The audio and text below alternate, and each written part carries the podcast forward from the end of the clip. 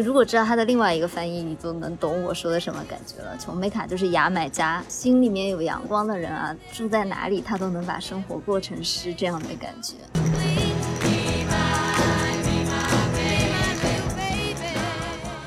只要你动过心，爱过别人，你的人生就更深厚了一层，丰富了一层。人生最大的悲哀不是失恋，而是没能真正爱过一个人。都是林慧嘉在用自己微薄的研究院薪水承担着养家糊口的重担。有的时候看见李安垂头丧气呢，他又带着儿子和这个李安呢一起出去吃顿好的。大家好，我是阿图，我是小溪，我是央子，欢迎来到大俗小雅。大俗小雅是由三位生活在纽约、旧金山、海德堡打工人，每周陪你一起跨时差谈天说地。其实想做这期节目呢，一来是因为我们上次聊纽约城市漫游的节目好像反响比较好；二来呢是因为最近看了矮大紧的《探世界》的第二季，然后里面有一集是。他和音乐家谭盾的对谈，然后谭盾也聊了很多他在纽约生活的经历吧，所以我们就想着把这两个话题结合一下，聊一聊和纽约有过交集，然后在纽约客居的一些华人艺术家的小故事。嗯，就是谭盾呢，也算是纽约漂的华人艺术家里面的杰出代表了嘛。而且我们在之前的很多期节目里面，陆陆续续其实也 Q 到了不少跟纽约有关系的一些艺术家，比如说村上隆啊，还有 Top 的祖父呀，他们也都在纽约度过了一段比较美好的时光，所以就觉得还挺值得归到一期来聊一聊的。对，而且从谭盾说开去，也能谈谈跟他合作过很多次的，比如呃华人之光李安导演等等。所以说，这个驻美精英华人圈其实绕来绕去就是一个非常小的圈，而且活跃在纽约的就更小了，感觉好像大家都有一些千丝万缕的联系。嗯，是的，而且之前我们在做童年怀旧剧那一期的时候，有一点点太打打闹闹了，然后我自己其实也觉得，就在唱大长今的时候，有一点点小尴尬。大家都纷纷呼吁阿驼出道，好吗？对呀，纷纷呼吁阿驼出道。非常感谢大家厚爱，所以呢，就是我们这期也想要多做一点干货。是的，做点内容，还要让我们的央子来上点价值。什么叫让我上？大家一起，嗯，那我们就先从纽约的这个艺术圈结缘的第一对师徒情说起。嗯，我们先从陈丹青和木星的一些纽约往事说起吧。我曾经看到某位网友呢写过。幸亏有陈丹青，否则在这个又势利又虚伪又愚蠢的世界，木星这样的天才呢，恐怕也只能默默无闻。且不说啊，木星到底是不是天才，陈丹青又到底是不是为了什么推崇木星？但是呢，木星和陈丹青这种亦师亦友的知己情谊，其实还蛮感人的。哇，所以是有那种伯牙子期那种高山流水的感觉吗？我觉得很珍惜这种就亦师亦友的感觉，觉得。这种缘分还挺珍贵的，我觉得人生很多时候都会需要这种像导师又像朋友的关系。就忽然想到了我的同事。那我们先简单给介大家介绍一下木心和陈丹青吧。木心呢是出生于乌镇的一位作家、诗人和画家。呃，说到木心的话，大家可能都知道他的《从前慢》。阿图给我们朗读一句吧。是的。从前的日色变得慢，车马邮件都慢。一生只够爱一个人，上价值了。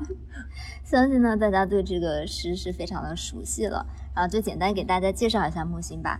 木心先生呢，是从上海美术学院专科学校的油画专业毕业的。然后后来呢，他就去了上海的私立四维中学任教。然后在三十岁的时候呢，因为他的一名学生在那个非常动荡的年代里面收听了不该听的电台。所以就被牵扯入狱了小半年吧，也算是一个呃比较就是飞来横祸的一件事情吧。然后四十四岁的时候呢，又因为一些当时的事件再次入狱，并且在狱中也写作了他的嗯一个作品《狱中笔记》。然后好不容易呢熬出了头，没想到呢没过几年又在五十岁的时候再次被监禁。他的前半生啊，就像木心自己说的：“我的一生的各个阶段。”全都是错的。好悲伤哦，这句话。对，不仅呢接连遭受了牢狱之灾，他的作品呢也全部都被烧毁，甚至还被打折了三根手指。天呐！嗯，然后经历了前半生的坎坷之后呢，五十五岁的木心就心灰意冷的远走他乡。一九八二年的时候呢，木心就自费留学前往美国，然后并且定居在了纽约，然后继续从事他嗯的绘画和文学事业。然后呢，就是非常巧的，就是同年呢，陈丹青也来到了纽约。虽然呢，两个人是同年来到了纽约，但是两个人的际遇其实是大不相同的。因为那个时候不到三十岁的陈丹青已经在一九八零年以他非常著名的西藏组图出名了，可以说是轰动了中外的艺术界。而且呢，他还有一位出身非常好，然后而且是跟他同是油画专业，而且志趣相投的妻子。然后他的妻子也愿意陪他来纽约开拓眼界，甚至为了资助他在纽约的生活，还下海经商，就是养了他。一个女强人啊，对，所以说就是相比起木星非常坎坷，然后凄楚的心情来到纽约呢，陈丹青可以说是在非常顺风顺水的这个情况下来到了纽约，可以是少年成名的典型。嗯，对。然后就在一九八二年这个非常特殊的年份呢。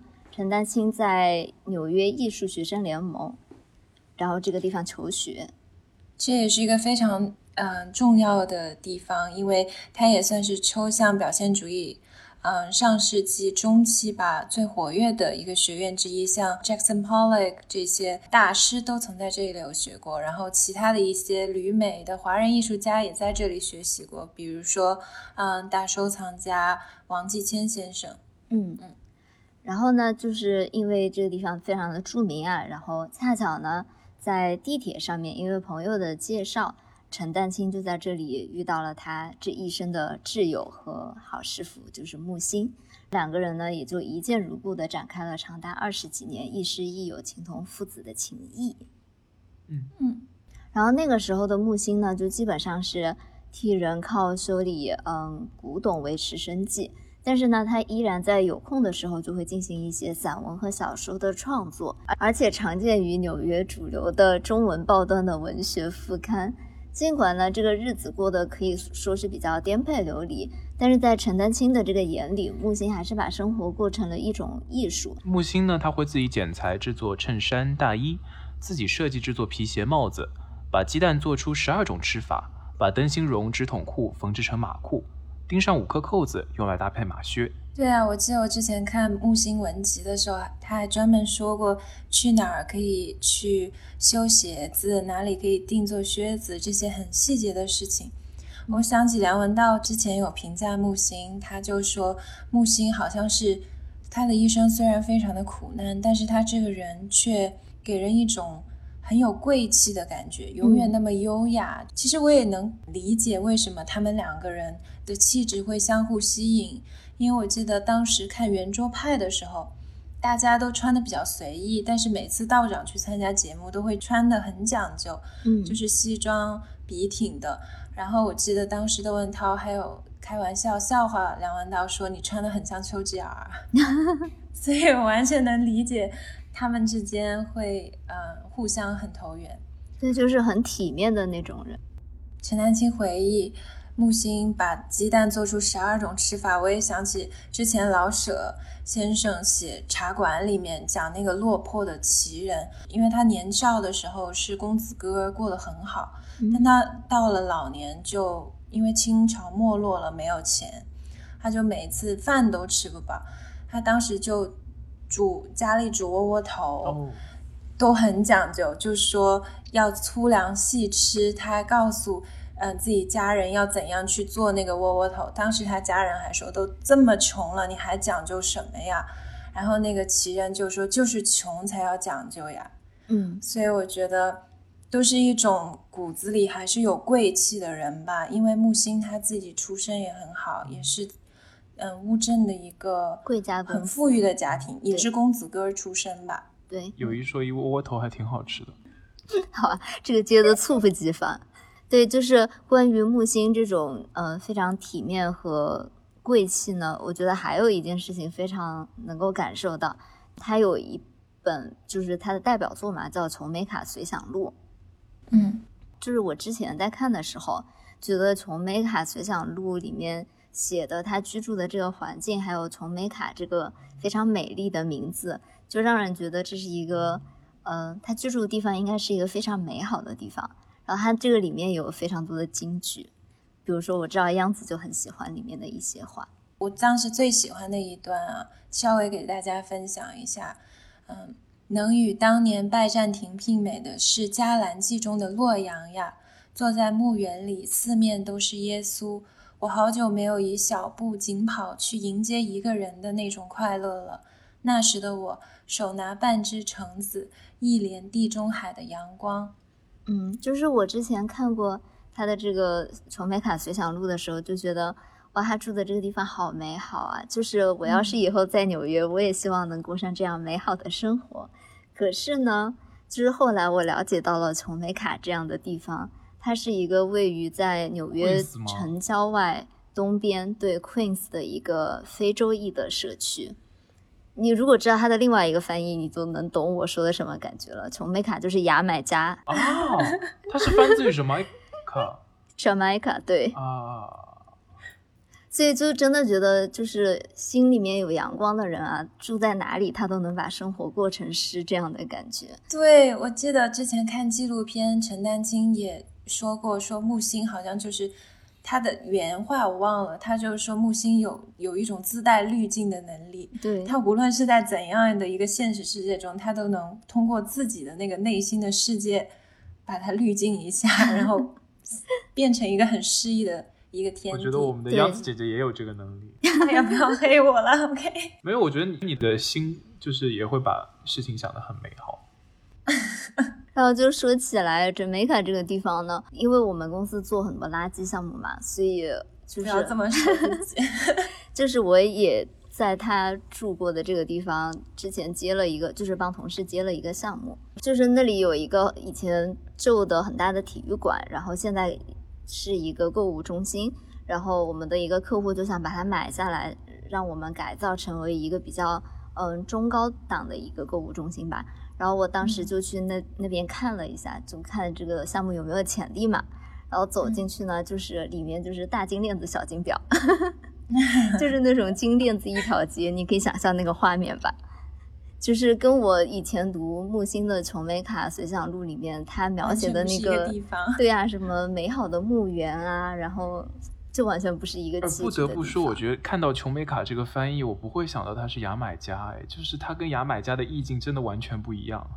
对对，我觉得有些人真的是很 很会翻译，就是像佛罗伦萨当年徐志摩，还有那个枫丹白露，翻译成翡冷翠，是徐志摩翻的吧？那个对，枫丹白露真的很厉害那些人。然后木心和陈丹青呢，那个时候在纽约的时候嘛，就经常用上海话长谈到天明。然后平日里呢，两个人也会经常约到中央公园或者咖啡馆见面。然后木心就会取出他前一夜写的手稿给陈丹青看。然后自己就坐在公园的长椅上面安静的抽烟，我甚至感到惊讶哦，就是木星从琼美卡这个地方到中央公园坐地铁，你怎么就把那个地方默认为琼美卡了？现在，我总不能一直叫人家牙买加吧？他有可能坐在地铁上写稿子。对，我就觉得他的生活，如果是我来看的话，真的就是一个纽约人的噩梦了，住在一个这么乡下的地方哦。然后，但是他还是能够把这一切过得这么有诗意，这么美好。而且稍微多嘴一句，我觉得木星之所以能圈粉很多人，还有一个原因是因为我真的觉得他长得很好看啊。对 他身上真的有那种贵公子的气质，包括他的穿着打扮和长相的英气。我们的央子姐姐就一直很喜欢这种，就是。气质比较偏儒雅的文人长相，而且他真的是年纪越大，好像根本就没有褪色。他晚年的那些纪录片，我都觉得他是一个很有气质的老者。嗯，对，嗯，我我觉得就是可能是我自己年龄也在慢慢增长的关系吧。我会觉得说，坐在公园的长椅上跟别人聊天会很有安心感，就不管你们是在聊就是工作上面正经的事情，或者是在聊一些不着边际的事情，就你的眼前有绿色，有从树木的间隙当中微微渗透过来的阳光，有鸟鸣，就一切就非常的安静祥和。然后我觉得这就是成年人生活当中的小确幸啊。嗯，好美好哦，听阿驼说一说都觉得，嗯。我我甚至觉得这段讨论有一点那种时空穿梭的感觉。我觉得纽约就是一个非常神奇的地方，对，就它因为空间和时间都非常的压缩，会让人觉得好像每个人和每个人的距离都莫名很近，不管你是中间隔了多少年或者隔了多长的距离，都有一种你可以。跟他亲近的感觉，对，说不定你坐在那个中央公园的长椅上，说不定你的你的那把椅子旁边，可能过几十年之前就是他们曾经坐过的椅子。哦天，这就很有趣，不是吗？对，对。但是其实你仔细想一下，你离每个人的距离好像又很远，嗯，然后离所有时间的距离好像都很短的时间，又发生了太多的事情。就我觉得纽约还是一个挺神奇的地方。对。你这么说，我想起我高中有一个朋友，后来去了呃普林斯顿读书。嗯，他有一次发了一个状态，就是一个呃抓拍的很糊的图。嗯，他的配文是说啊，恰巧 John Nash 坐在我对面，就是因为他自己是学数学的，就是感觉能跟大师在同一个时空里，这种感觉真是太美好了。嗯嗯，哦，我之前还看过报道，就是说当时在纽约嘛，木星的修养和学识都让陈丹青不知如何是好，这个语气真的很陈丹青，真的。对，然后他年轻的陈丹青呢，就马上把他介绍给嗯自己身边的呃艺术家的朋友，然后大家见了木星也都是不知如何是好。所以他们就经常聚在一起听木星谈天说地。陈丹青自己形容，当时就是逢年过节或借个什么由头，我们都通宵达旦听他，也就是木星聊天，或三五人，或七八人，一直聊到窗外晨光熹微，座中有昏沉睡去的，有勉力强撑的，为年事最高的木星，精神矍铄。呃，跟三五好友彻夜聊天，真的是非常幸福的一件事情，就像我们现在一样。但是我们聊的不是文学史，对呀，我们聊的都是一些垃圾天。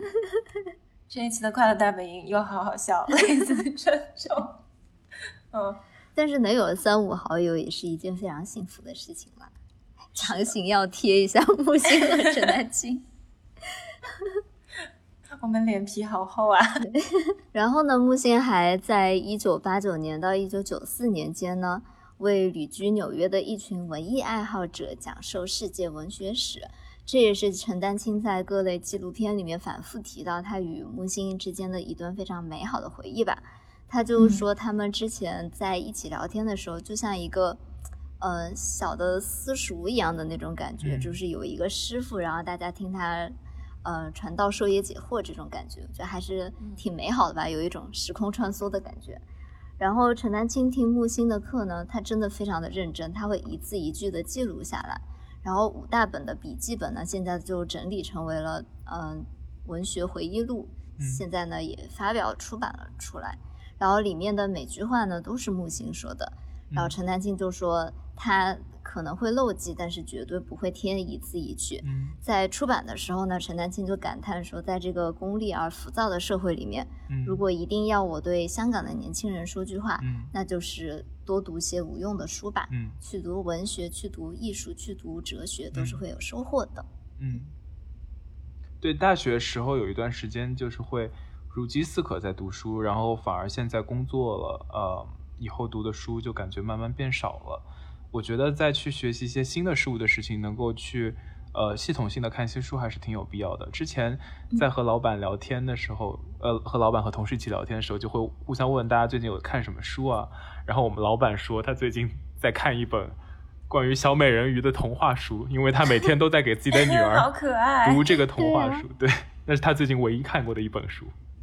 是我其实听到陈丹青这段话还挺觉得受鼓舞的。就是像我们也说，最我们还是我们三人都挺喜欢看综艺的嘛。但有时候看综艺呢，真的是觉得就很像小时候吃棒冰里面的糖精，是你很需要一些糖分，但是你吃完了那种回甘其实就比较有限吧。嗯，然后最近小溪呢也有介绍他一个很爱看书的朋友给我认识。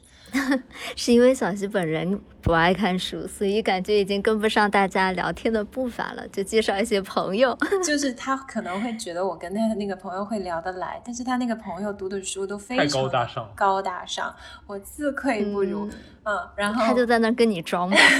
他没明明在玩原神。哦，然后他跟我分享的书都是一些呃很古典、很经典的作品。然后他就跟我说让我去看黑塞的《悉达多》啊，那是什么鬼？不好意思，不太不太懂。因为他最近在嗯钻研德国文学，然后我就觉得啊，我都在德国生活了，我应该反省一下我自己，我这个觉悟不够，我要提高一下。然后呢，我就一时兴起，觉得嗯，既然都读德国文学了，我就要看德语原版，然后我就去买了悉达多的德语版。然后买到以后，我我就觉得我为什么要这样对我？为什么要为难自己呢？对，然后跟我的德国朋友讨论，他就说啊，这本书还挺晦涩的，不是那么好读。这就导致了呢，我现在的进度是每天看两页，我对自己没有很高的要求。你还是挺厉害的，比我这种不看的人好太多了，好吧？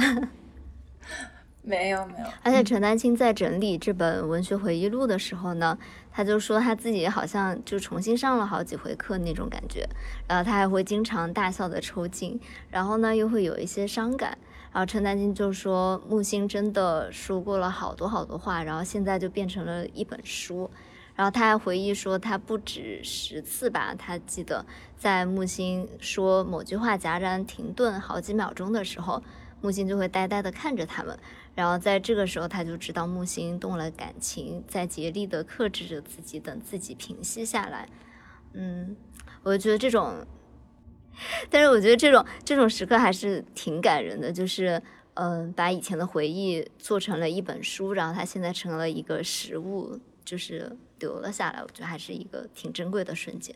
嗯，哎，说到这里，你们还记不记得我们小时候学的一篇课文？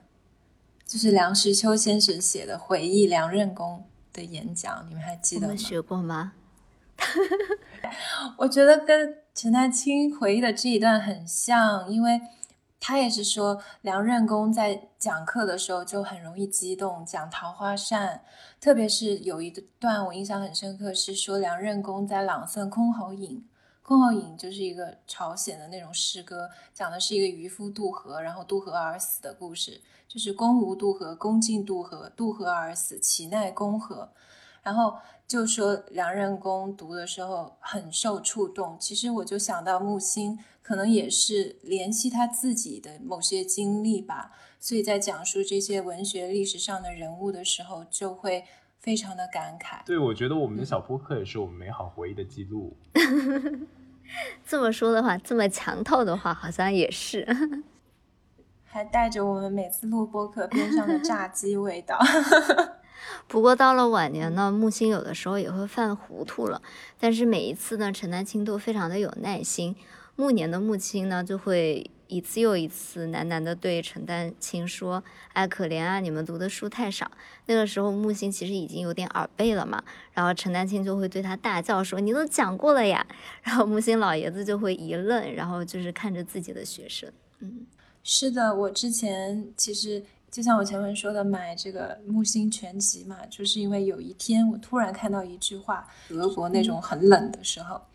我就看木星有一句书，有一个书签写着：“生活最好的状态是冷冷清清的，风风火火。”当时一下就被击中了，因为虽然我的生活无法风风火火，但是它的确够冷冷清清的。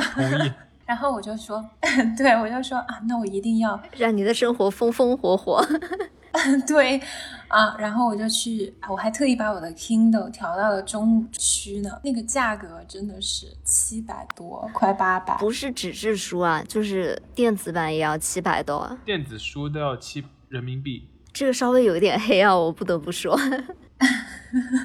这个时候我就觉得木心先生一一辈子这么曲折，这是他一生的成果，这点钱算什么？我就想说，那我还是呃。要买的。结果我买了以后呢，其实讲实话，我读起来有那么一点点的失望，因为之前看文摘的时候，我是非常喜欢木心的文字的，但是真正读的时候，我觉得它好像，嗯，有一种有点薄的感觉，不知道为什么，我不能准确的形容，就是感觉我有点懂你的感觉，就是厚的感觉。它的如果是排版排的非常好。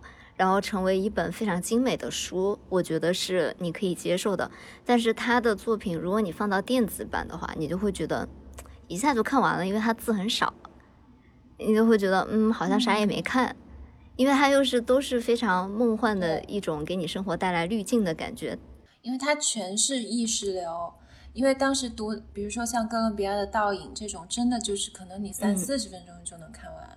但他单本售价好像六十还是多少的，他是在那个全集里面的了。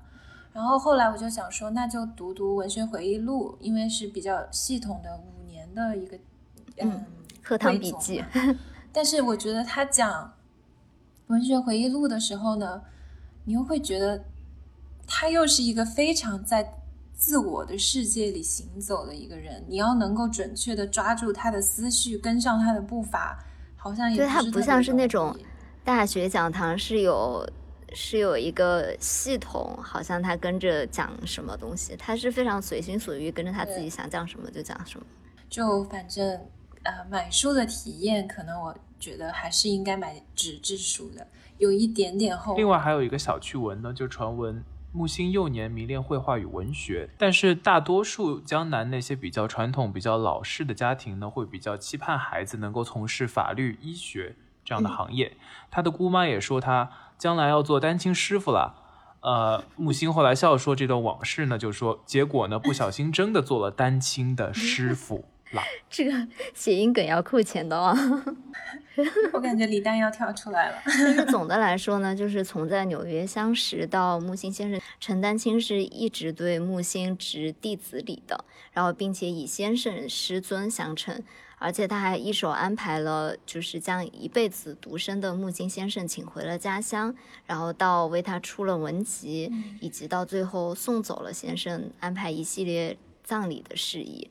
然后最后还在他的老家乌镇为他建了这个木心美术馆。说起这个乌镇，我记得一个小细节，就是他们的那个纪录片里面，陈丹青有说过，嗯，当木心晚年回到乌镇的时候，每一次陈丹青去看他，嗯，木心老爷子就会走到那个主干道那个大街去迎接陈丹青，然后他后来身体就越来越差了。他就只能站到那个大院儿门口去接陈丹青，到了最后他快油尽灯枯的时候，他就只能坐在那个大堂里面等着陈丹青去找他，啊，就觉得还挺悲伤的。看到那一段的时候，对我记得我当时看到这一段的时候，真的有点眼角泛泪，就是。嗯，觉得两个好像在前半辈子里面毫无交集的人，然后突然在纽约这个地方一见如故，然后就能结下这么深厚的情谊，然后一直到，呃，为木心先生安排了这么多的事情，我觉得就是这两个人的情谊是非常，在现在这个这么快速的社会里面是非常难想象的一件事情吧。嗯，对啊，我就还会想到看《刺客列传》也是这样。古人说“士为知己者死”，我真的觉得，哎，能够体会那种感觉。读到木心和陈丹青的故事，对，虽然后来呢，两个人回国发展以后，很多人对这个陈丹青褒贬不一啊，甚至有说他通过炒作来把木心这个有一点文采的人捧上神坛。但是我觉得他们两个这种非常呃特别的情谊，还是挺感动我的。就是说到陈丹青啊，我还是挺推荐他和看理想合作的局部的第二季吧，应该是这一季是专门以大都会为背景，非常系统的又很随性的讲了里面的很多藏品。然后那段时间呢，刚好是呃我还在纽约读书的时候嘛，还有学生证，所以我去大都会是不要钱的，所以我嗯现在要钱了啊，现在还管得挺严的，就是。我们是必须有你每个学期，他学生证上面会给你贴一个贴纸，你必须要有这个学期的贴纸，你才能不要钱。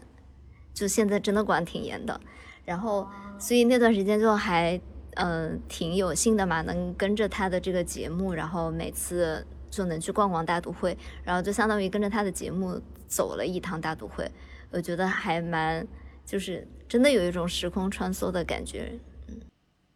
嗯，对啊，这个局部系列我超喜欢的，而且我第一遍看的时候，我觉得我自己也挺神奇的，我都没有看视频版，我听的有声 书。那你是看听了个寂寞吧？我都不知道我当时怎么想的啊！但是我后来又补视频版了，我也特别喜欢他讲第三季，因为第三季正好讲意大利嘛。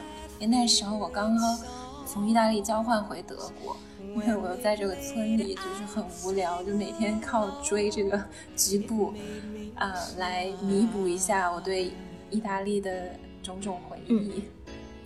那我们说完了这个木星和陈丹青在纽约这段美好时光里面结下的情谊呢，我们是不是应该进入今天的下一个部分呀？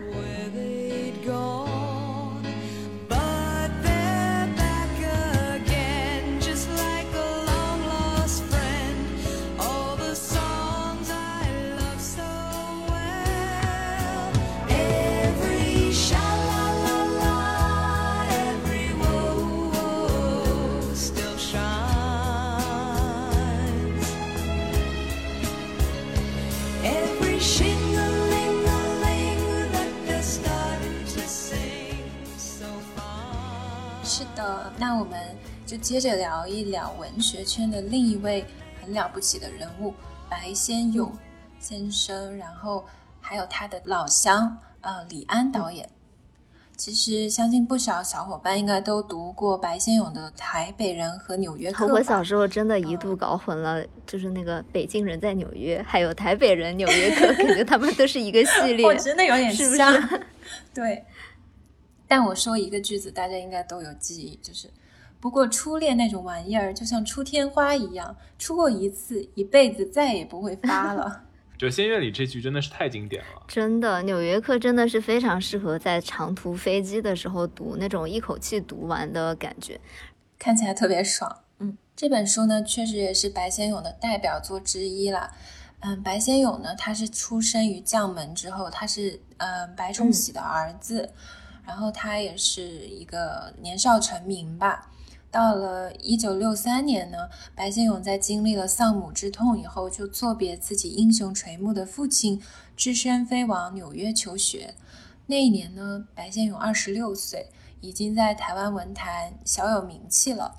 但是他后来就在美国很多年，他的这一段旅美的经历呢，也使得留美华人的生活和命运成为了。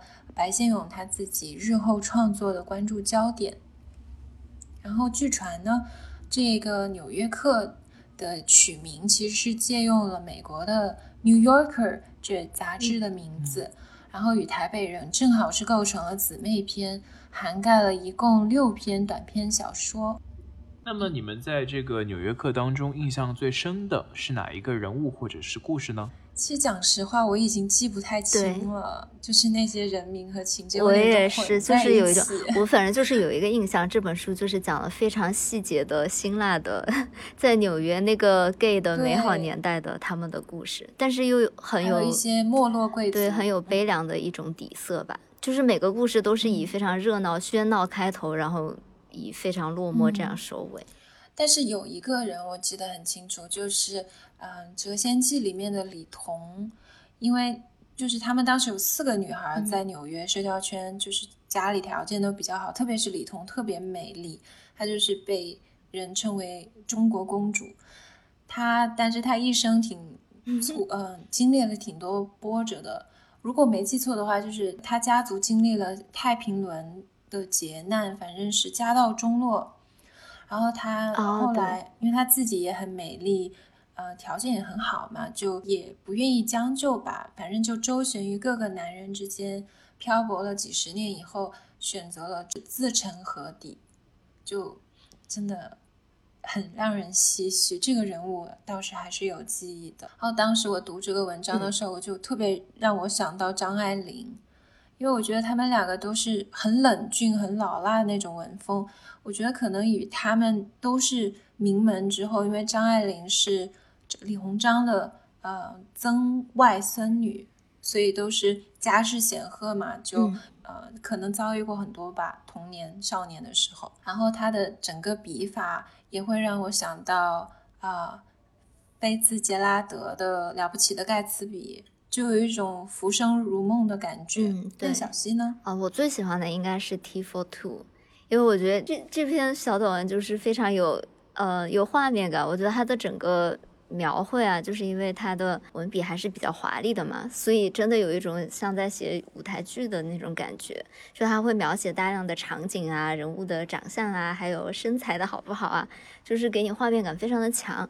我当时在读的时候，我就觉得我都能脑补出一个纽约的那种嗯。欢乐吧，就是 gay bar 的一个场景，而且能够一下就把人拉回那个年代，然后你又觉得那个年代的 gay bar 和这个年代的 gay bar 其实好像完全不一样。对它完全不一样，但是它又有一些相似之处，就让人觉得好像我现在去的 gay bar 也有一一点那个时候 gay bar 的影子。而且。他好像结尾还说过，他觉得很唏嘘，原来他们那个地儿就像一个朋友的聚集地。嗯但是他最后一次去的时候，好像就很多那种肌肉男的照片对，就是蹦迪的场所。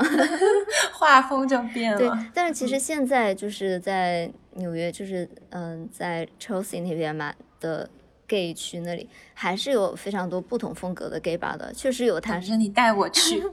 就确实有他说的那种亚洲男生特别喜欢去的那种蹦迪的场所，里面全部都是肌肉男啊，然后身材非常好。但是也有一些那种小小的，就是有点像 jazz jazz bar 一样的地方，就是其实跟他描写的 T Four Two 里面的那个 gay bar 的感觉是很相似的。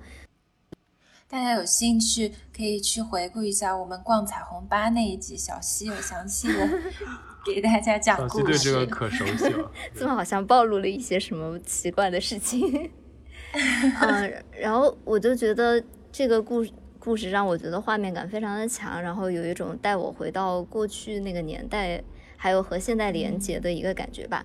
这个故事的主人公呢，就是一对在年少的时候十几岁的青春美好年纪，在夏令营相识的一对同性伴侣，然后他们相伴一生。哇，那他说他这个难道不在说他啊，对，就是我就是觉得是他自传一样的感觉，就是他们俩相伴一生，然后经过了纽约那段时间，不是有非常多艾滋病啊的，因为同性恋的聚集，还有艾滋病的传播，就嗯，然后这对情侣就经过了一些病痛，然后最后嗯，也是一个有点凄惨，但是追忆过去的这样的一个故事。这个完全就是很娴熟的以小见大的手法，嗯。就很像之前陈可辛拍的那个《甜蜜蜜》的那种感觉，嗯。通过两个人的那种爱情的纠葛，反映出整个大时代。对对对，嗯，嗯，然后我觉得这也是就像阿头说的，是描写了他自己和他伴侣的一些故事，你你能感受到是他们两个的影子在里面，这样，嗯。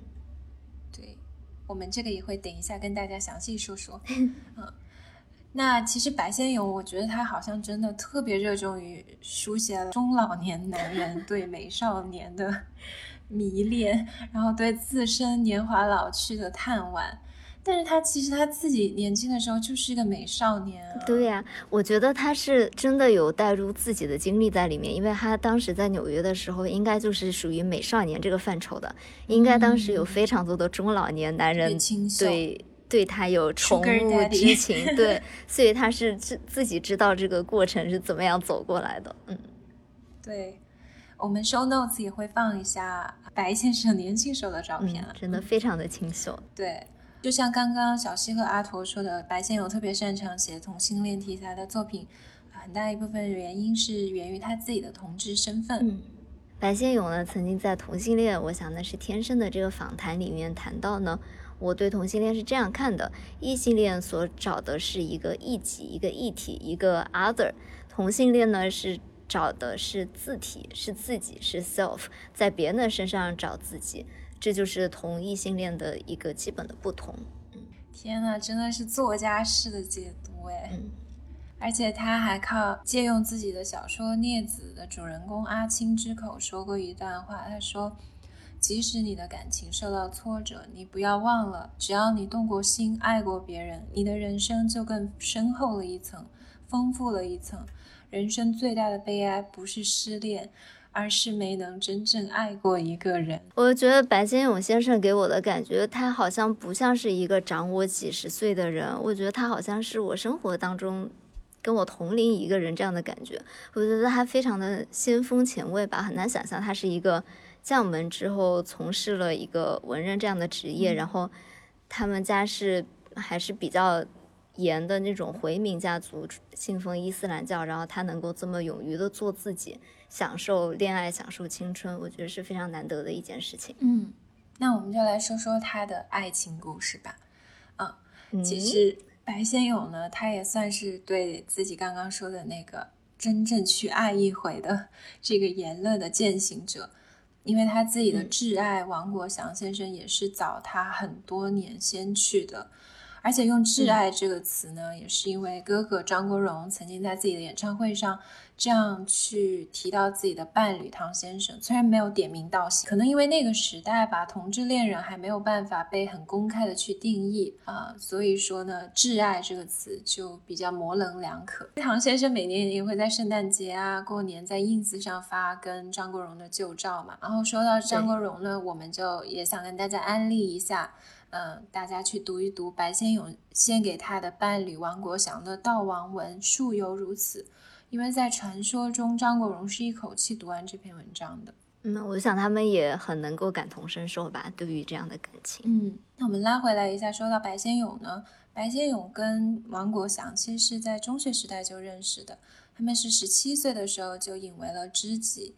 白先勇在《树犹如此》里面就这么回忆。嗯，我与王国祥同时匆匆赶到建中去上暑假补习班，预备考大学。我们同级不同班，互相不认识。那天恰巧两人都迟到，一同抢着上楼梯，跌跌撞撞碰在一起，真的是那种美好的记忆的感觉。头。对，然后后来呢，白先勇和王国祥就相继奔赴美国求学和工作，然后他们的足迹遍布了加州、爱荷华、宾州等等。然后把这份初恋延续到了人生的最终点，直到王国祥病故，他们两个人足足相伴了三十八年。这真的就完全是《T for Two》里面的剧情。这样，白先勇就说过：“我与王国祥相知数十载，彼此守望相助，患难与共。人生道路上的风风雨雨，由于两人同心协力，总能抵御过去。可是最后与病魔死神一搏，我们全力以赴，却一败涂地。”我还记得这篇文章里面有一些细节，还挺打动我的。就是首先，其实王国祥他很早就查出有这个再生性贫血障碍嘛，但他当时就很幸运，在台湾就医的时候就吃了一个老中医的偏方，就是犀牛角粉，可以清血啊。对，然后他吃了以后就好了。就是他其实二十几岁就已经得这个病，但是就突然就好了。然后后来他们俩一起到美国去玩嘛，就去逛那个圣地亚哥动物园的时候，然后白先勇就说，我记得他说他看到那个犀牛，看起来其实凶猛异常的猛兽，但他就觉得好亲切、好可爱，站在那里都不愿意走，就是因为他想到犀牛粉救过他爱人的可能犀牛也并不是很想把他的脚拿出来吧。阿头。你为什么要聊？我本来都要哭了。阿朵的这个一秒把我们的画风拉向了奇怪的方向。保护动物还是很重要的，朋友们，开玩笑。好吧，然后后来他们治好了病，但是后来又复发了嘛。到了五十多岁的时候，然后白先勇就说，五十五岁，王国祥五十五岁生日是他最后一次给王国祥庆生。他就他们就想说。那嗯，王国祥当时身体好像还行，他们就想去下个馆子庆祝一下，但是走到那个台阶，就二十几级台阶，王国祥都不行了，没有力气踏上去，他已经连走路的力气都没有。所以那个时候他多少岁？五十五岁。嗯，然后他就跟白先勇说：“哎，算了吧，我们就回家吃个寿面就好了，就不要在外面下馆子了。”然后。白先勇就在家给他煮了两碗阳春面，然后当时吃完了以后，白先勇就开车离开。他在后视镜里看到王国祥已经形容枯槁了，被病魔折磨的形销骨立。等他上了高速以后，他就突然开始放声痛哭，就想到那个情景，他就好难受，好难受。唉，哦。你们有没有看过《非诚勿扰》冯小刚的那个？我以为你是说孟非的那个 综艺，我是我想说你这个 Q 的也太远了，又把画面带到奇怪的方向。然后里面有一个旅日华人，他在北海道就是开连着道路开到尽头也是放声痛哭，嗯，就那种生活的无力感。穷途之哭啦，就是其实竹林七贤的时候就有了。那其实我看到白先勇这个故事，我又想到我在意大利认识的一个教授，他也是，她有一个德国的伴侣，她是个意大利女生，他们在一起几十年，但是就没有结婚，可能欧洲人观念不一样嘛。不是，就是一般。不是，不是，异性恋。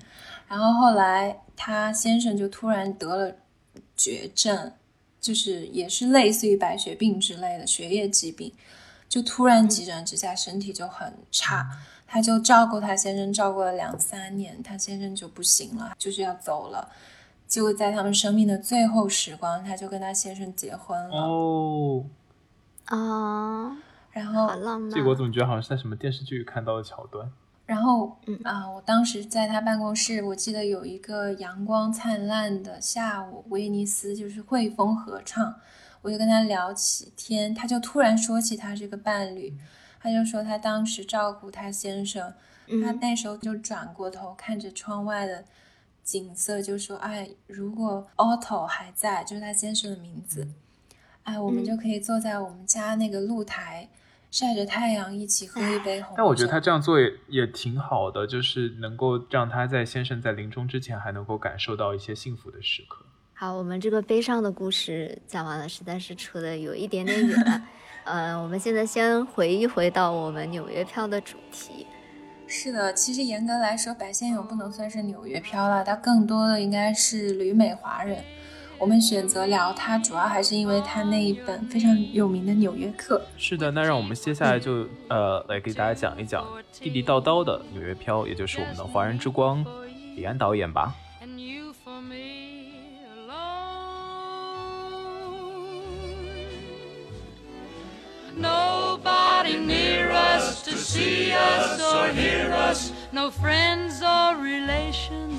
On weekend vacations, we won't have it known, dear, that we own a telephone, dear. Day will break, and I'm gonna wake and start to bake a sugar cake 那么，我想，呃。李安导演的电影呢，尤其是他早期那几部《推手》啊、《喜宴》，也是非常关注留美华人这个群体的。我们可以先从他赴美生涯的起始说起。一九七八年呢，李安赴美国的伊利诺伊大学香槟分校深造。这一年的李安已经不太小了，二十四岁，在大陆的话应该已经读研了。但他当时呢，连这个学士学位都没有拿到。可能是因为台湾要参军，嗯，当兵的话可能就花挺多时间的。在这之后呢？李安大学毕业，他选择到了纽约大学的 Tisch 呃电影学院继续读研。李安表示呢，他在那里度过了自己最愉快、最充实的一段时光。李安导演说呢，他他在纽约大学那个项目当中特别的硬核，他们那个班还有还挺小的，大概三十五个人左右。当时这个课程要求呢，他和他同学去到这个现场参与这个电影制作、后期，然后并且互相批判、互相帮助彼此的作品。小西对这个是不是有一种似曾相识的感觉？感觉你们这个 studio 里面也会有差不多的操作。对，感觉就是我们建筑也是差不多这样的操作，就是大家一起到一个工厂一样的地方，坐在那里一起画图，然后一起弄完了以后就把图挂在墙上。嗯嗯，对，然后就把墙图全部都挂在墙上，然后大家坐在一起互相批判，真的是社死现场。对。然后李安导演的当时的教授是这个 Roberta Holtz，据说是一个非常严肃的人，但这个教授呢，对于他早期的电影作品有着非常深远的影响。Holtz 教授呢，对于李安的印象就是非常具有幽默感，并且在基础电影制作这节课上表现出了非常多的努力和热情。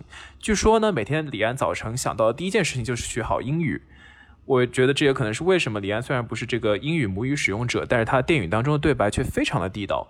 呃，很美国化的口语啊，即使是纽约本地人都不一定能够写出这么贴切的对白。这好像也有点夸张了吧？哦，是吗？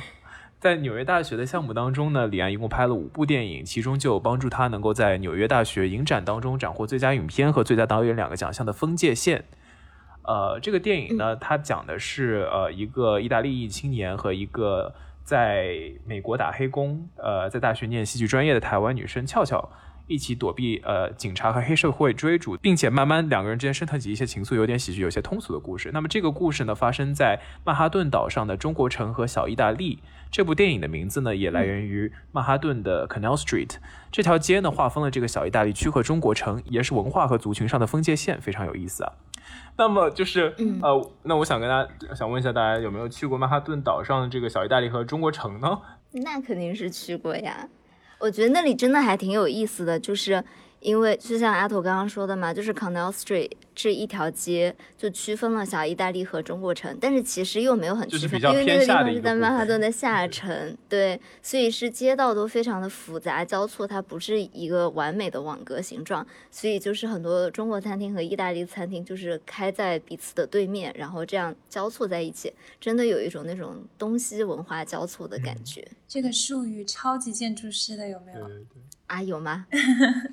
对的，一听就是搞。那么提到这个中国城啊，不得不说李安非常爱光顾的一家啊中国城的餐厅叫做武昌好味道。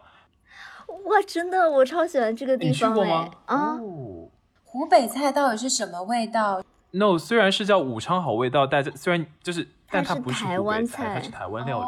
对对，它是我印象特别深刻，它的那个呃烧仙草和芋圆嘛，一般比如说鲜芋仙什么，它不是冷的嘛，冰的。武昌好味道的是热的。就是很有那种家里面阿妈给你煎的那种感觉。汤圆了。从小溪口中说出“阿 妈”这两个词，有点跳跳脱。啊，为什么不行吧？我不能知道阿妈吗？对，据说这家店里面这个烧仙草啊，然后这个菜肉馄饨、猪扒饭，呃，红油抄手、盐酥鸡都是非常推荐的，然后也是李安导演非常爱吃的菜品。然后呢，说到这个盐酥鸡的话，经常让我想到咱们以前在大学的时候，旁边其实也有家那个台湾小餐馆嘛。哦，对对对。对，我记得那个时候就经常周末的时候，因为我的室友周末会回家嘛，所以周末宿舍会是一个人。然后我觉得，呃，看看电影、看看剧啊，然后喝一点就台湾奶茶，然后再加上这个盐酥鸡，我觉得是人生的致富时刻。啊，说到这个五常好味道啊，它旁边还有一个，就是你往下走，地下有一个酒吧叫桃花源。然后就啊，我觉得还挺酷的，真的有一种那种你走走下去那个酒吧的。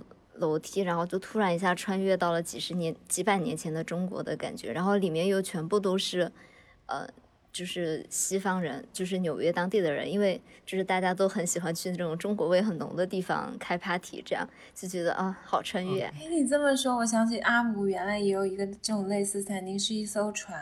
啊，对，就是差不多这种感觉，嗯，就中国人都不会去的那种店儿，啊，外国人喜欢去，对。而且呢，这个每次在纽约拍片的话，李安导演会非常呃长的去这家呃非常喜欢的餐厅，叫做麒麟金阁办庆功宴。他跟这个老板和伙计都很熟啊，不用排队就可以直接上楼用餐。会经常请他的助理在定下呃角落的一桌，然后戴着棒球帽低调现身，选择面向墙壁的位子，怕被认出来。有的时候呢，他刚起床便会出门用餐，吃的不多，但偏爱甜食，经常会尝了椰子糕之后又叫桂花凉糕这个样子。哇，那我真的很羡慕他诶，因为麒麟金阁之前在疫情前的时候，真的我每次去都要挑那种非常冷门的时间，就比如说什么下午两点啊这样，然后但是你要赶到下午三点那个呃早茶收摊之前，然后那个时候你排队可能要排个四十分钟吧。对，可是就是因为你跟老板和伙计不是很熟吗？啊，对，所以我很羡慕他不用排队，好吧？不是熟不熟吧，是因为我们不是李安吧？对啊，这才是最根本的问题。对啊，那里真的是曼哈顿特别有名吃早茶的地方，人山人海。然后那个榴莲酥真的一绝，还有流沙包，哎，我真好喜欢。我愿意排队，我想偶遇李安。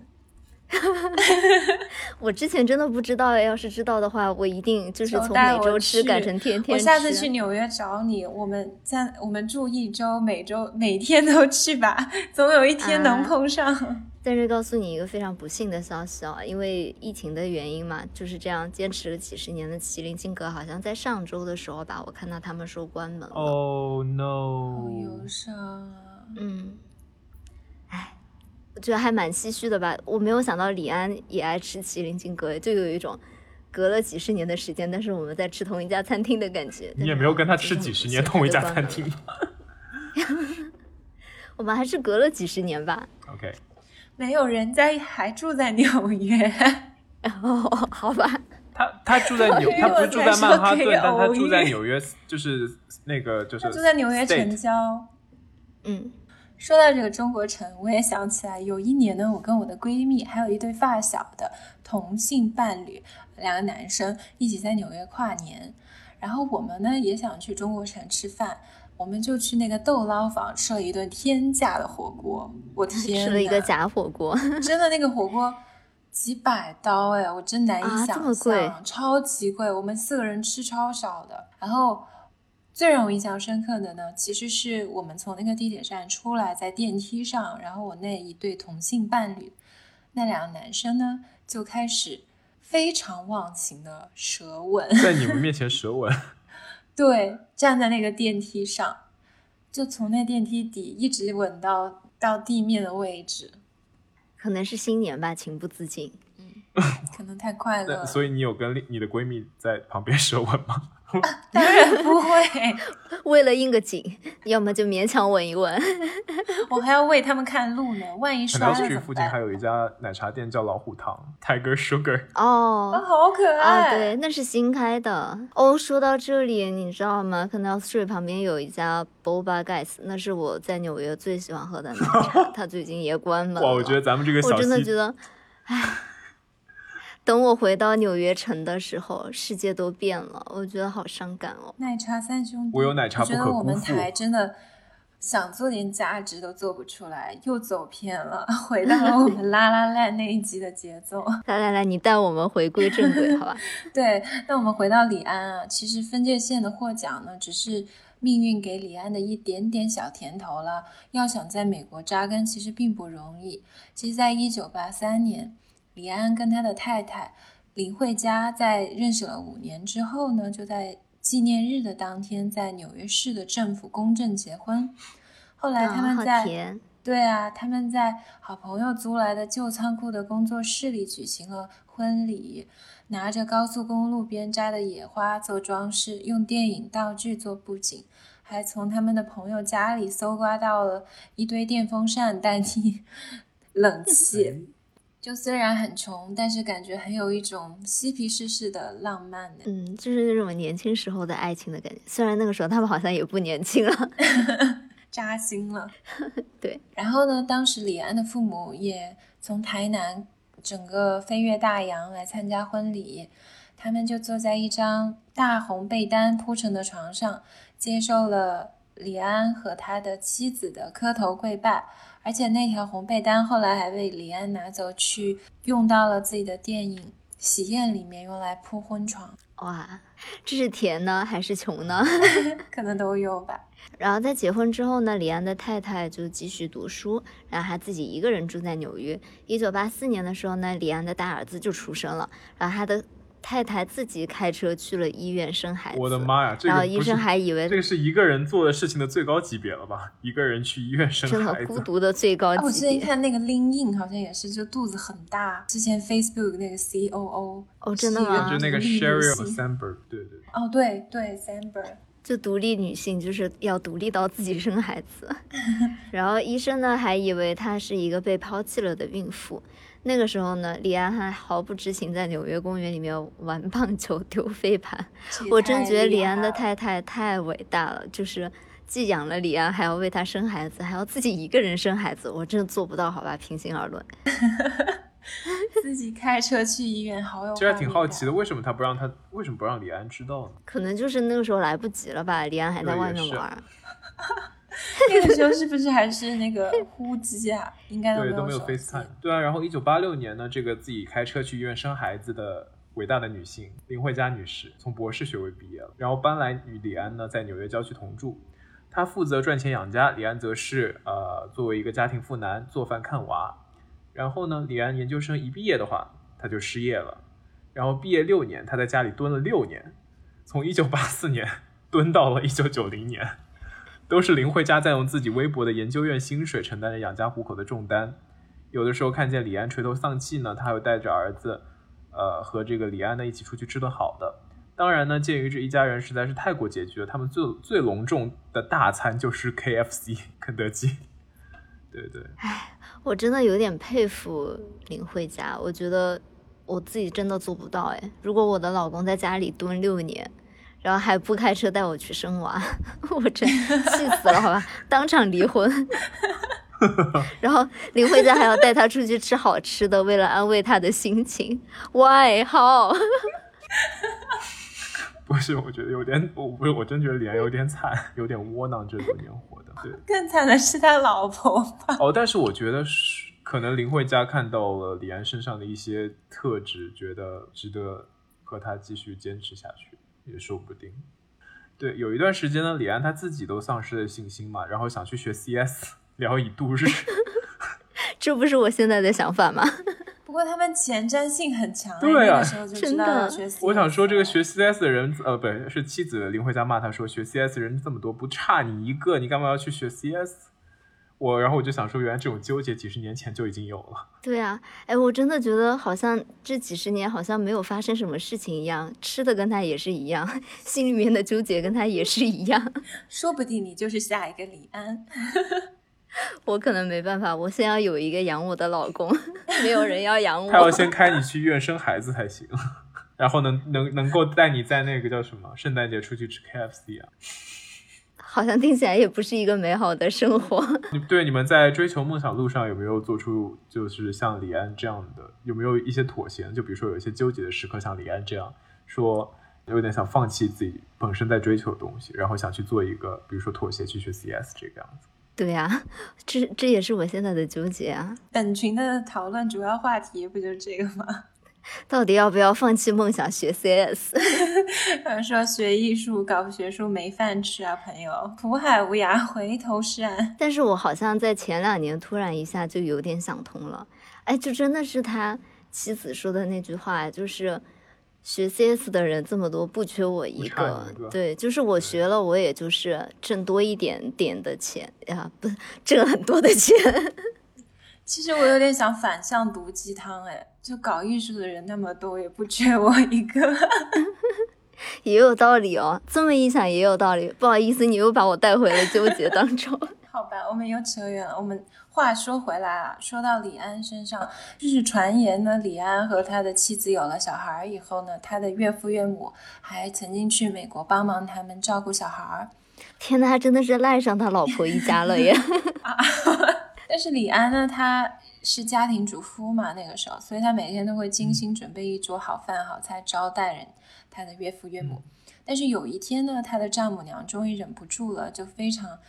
正襟危坐的向李安问道：“你这么会做饭，要不我来出钱，你来开一个餐厅好不好？”但是对这个 offer 呢，李安当然是不干的。他也不是没有去试着赚钱了，他有去帮人家拍片啊，然后看器材当剧务，但是他性格是比较腼腆的，干活又比较笨拙嘛。就经常被人嫌弃啊！我觉得他真的还是心理蛮强大的。他的丈母娘都跟他说了，要不我给你钱，你来开一个餐厅，他还说不。都说到这话份上了。我有梦想，我要去追求我的梦想。对，但我觉得他就是一个挺就是中庸的人。然后他这样不太中庸吧？我觉得他对他的老婆一家还挺 aggressive。我觉得感觉他就是一个感觉性格上不太适合，除了导演这份工作做其他的事情，感觉真的不太适合啊。我觉得他当码农还挺合适的，这个性格的话，他是导演中很少有的性格。对，我有一个朋友，他是中戏毕业的，他现在在做导演，他跟我讲述他拍片的过程，那叫一个可怕和辛苦，因为他算现在刚起步青年嘛，他要管钱，然后要跟不同的部门去斗争，就很。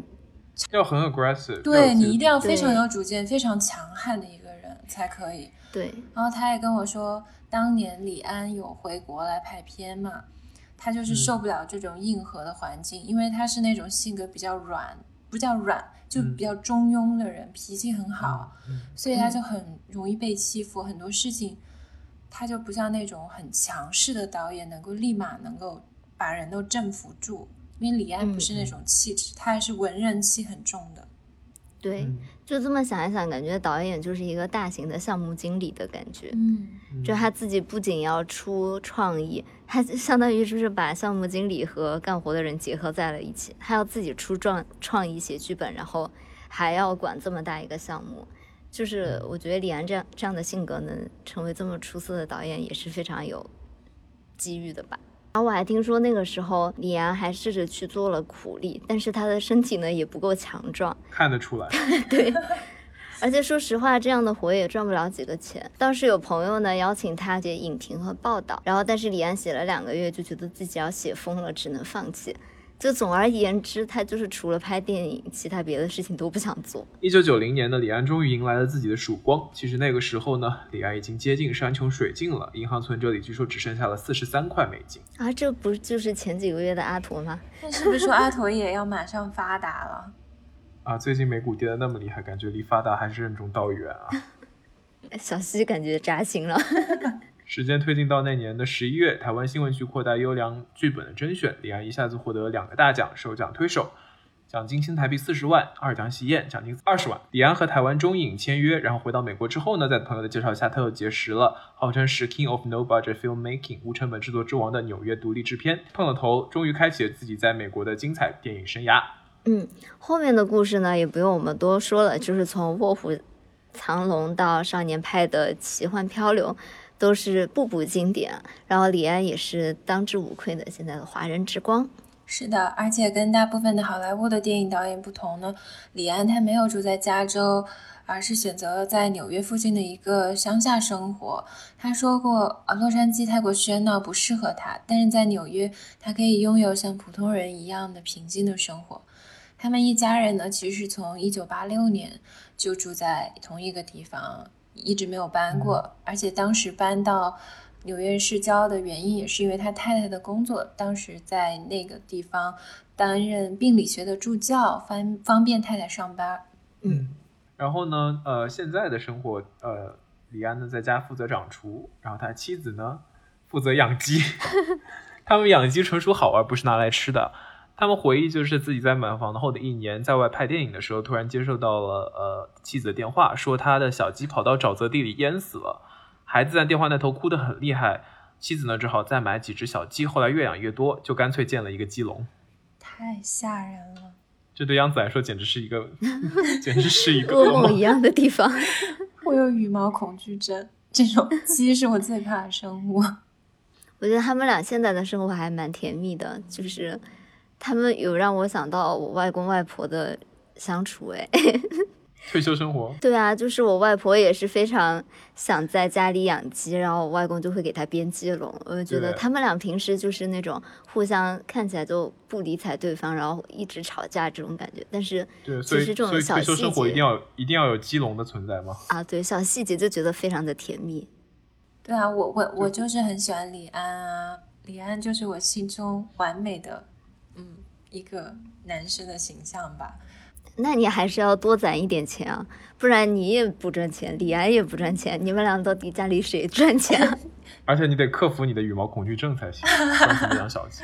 好吧，嗯，反正我就觉得他是一个融合中西的一个优点的人，很儒雅，然后我很喜欢，而且他拍的电影非常符合我的审美吧。我觉得李安呢，就像杨子所说的，就是非常兼容并蓄。然后我觉得他是一个能够沉下心思抚平所有纵横交错念头和举动，然后好好去做电影的电影人。然后呢，他的电影呢也是能够去打破这种民族和文化的隔阂和界限。我我真的非常喜欢，也非常尊敬这种能好好用心做事情的人。对，嗯，那我们这期的内容呢，差不多就是这样了。虽然我们这一期的内容呢，好像又东下西下扯的有点远，有点散。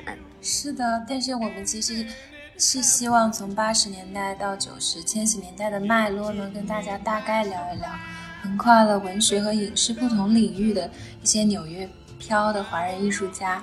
对，是的，希望大家不会被我们这个上价值给吓到、给无聊到。嗯，如果大家喜欢我们，也欢迎在小宇宙、喜马拉雅、Apple Podcast 和 QQ 音乐订阅我们的节目。是啊，也欢迎在小宇宙的评论区和微博多多跟我们留。